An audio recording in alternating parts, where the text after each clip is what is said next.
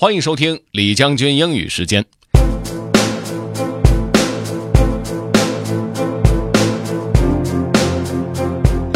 来来来，今天给大家介绍一个学习方法哈。今天这个练习内容呢，来自于 Farnham Street。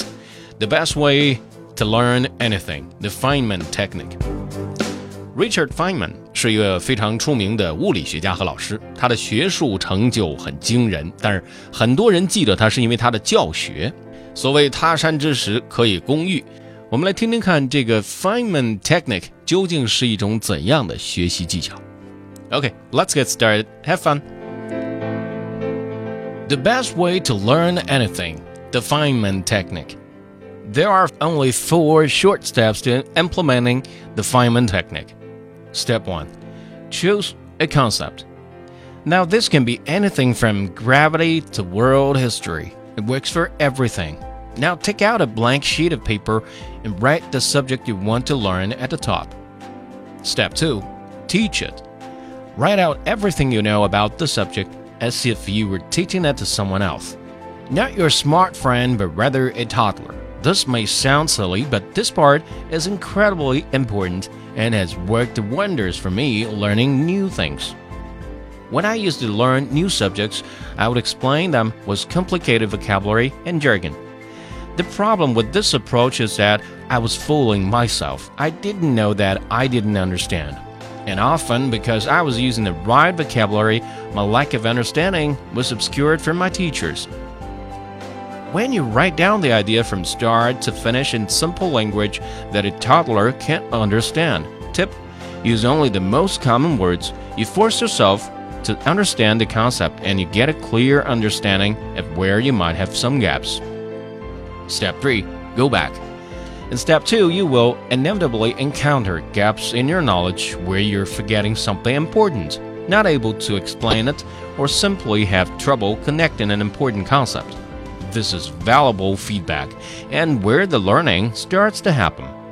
When you get stuck, go back to the source material and relearn it. For example, if you've got a biology test coming up and you're having problems explaining evolution in simple terms, open up the biology book and start rereading the section on evolution. Now, close the book, take out a new blank piece of paper, and explain the sub idea, in this case, evolution, that you were having problems with using the Feynman technique. Once you can do that, return to your original sheet of paper and continue. Step 4 Review and simplify. Now you have a set of handcrafted notes. Review them to make sure you didn't borrow any of the jargon from the source material. Read them out loud. If the explanation isn't simple or sounds confusing, that's a good indication that you are understanding and that area needs some work. Also, try creating analogies. 哎，我相信大家也都听明白了哈。 这个 The Feynman Technique 是以这位老师 Richard Feynman 他名字命名的一种学习的思维模式。首先就是要选择要学的概念，然后呢，假设要叫别人去要要去教别人哈，比如说像教孩子那样子。